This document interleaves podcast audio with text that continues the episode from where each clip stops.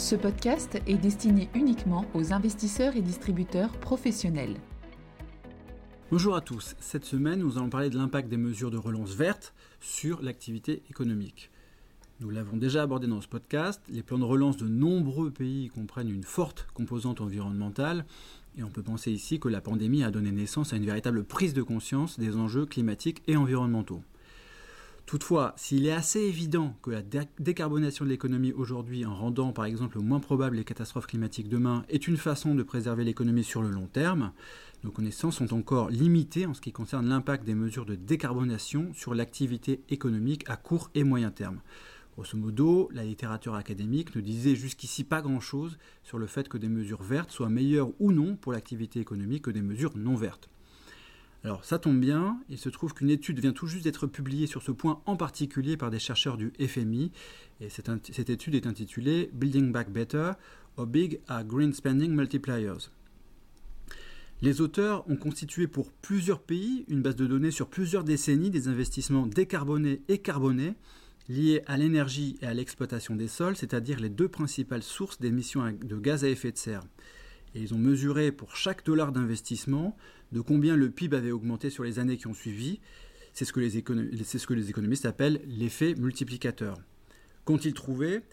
D'après leurs résultats, les investissements dans les projets respectueux de l'environnement ont un impact beaucoup plus fort sur l'économie que les investissements non respectueux de l'environnement, et ce qu'il s'agisse du secteur de l'énergie ou de l'exploitation des sols. Dans le cas de l'énergie, les, auteurs aboutissent à un impact sur le PIB des dépenses en énergie décarbonée, c'est-à-dire le solaire, l'éolien et le nucléaire, au moins deux fois plus fort que les dépenses en énergie moins respectueuses de l'environnement, comme le pétrole, le gaz ou le charbon. Par ailleurs, les dépenses en énergie décarbonée auraient un effet multiplicateur supérieur à 1, ce qui n'est pas le cas des dépenses en énergie moins respectueuses de l'environnement. Comment expliquer ce résultat? Les auteurs de l'étude évoquent plusieurs raisons. La première tient au degré d'utilisation des facteurs capital et travail. En effet, les travaux de ces chercheurs mettent en évidence que les dépenses en énergie moins respectueuses de l'environnement créent un effet d'éviction et pénalisent les autres formes d'investissement domestique car elles sont très mécanisées et très intensives en capital. Grosso modo, ces énergies moins respectueuses de l'environnement accaparent des ressources qui auraient pu être utilisées, qui auraient pu être mobilisées dans d'autres secteurs de l'économie. Au contraire, les énergies renouvelables, par exemple, sont moins intensives en capital et plus intensives en travail. Il existe d'autres études qui montrent par exemple que davantage d'emplois sont créés pour générer un kWh avec des énergies renouvelables qu'avec des énergies fossiles, mais aussi que le secteur des énergies renouvelables offre des emplois à tous les niveaux de rémunération, ce qui est nettement moins le cas pour les énergies fossiles. C'est d'ailleurs l'une des promesses de campagne de Joe Biden de créer des millions d'emplois avec son plan d'infrastructure centré sur les énergies propres.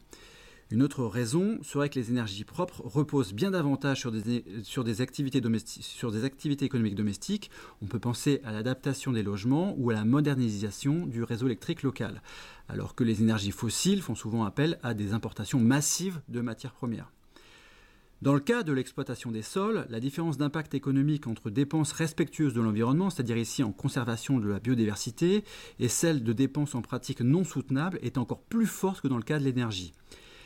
Bref, la conclusion des auteurs est qu'inclure dans les plans de relance des mesures de décarbonation et des mesures naturelles de séquestration de carbone n'est pas juste bon pour la planète, c'est aussi un moyen particulièrement efficace de relancer l'économie. Merci et à la semaine prochaine. Communication promotionnelle non contractuelle. Les commentaires et analyses reflètent l'opinion de CPRAM sur les marchés et leur évolution en fonction des informations connues à ce jour.